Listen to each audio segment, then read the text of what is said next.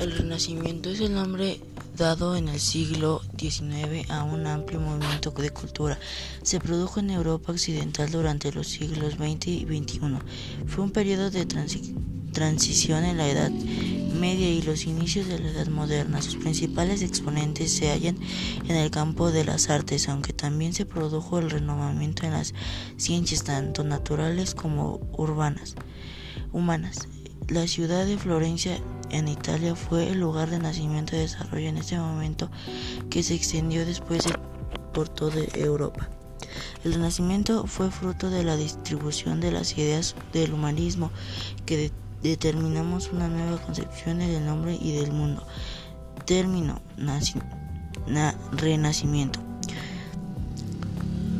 se utilizó ciertos elementos de la cultura clásica griega y romana y se amplió originalmente como una vuelta a los valores de la cultura grecoliana.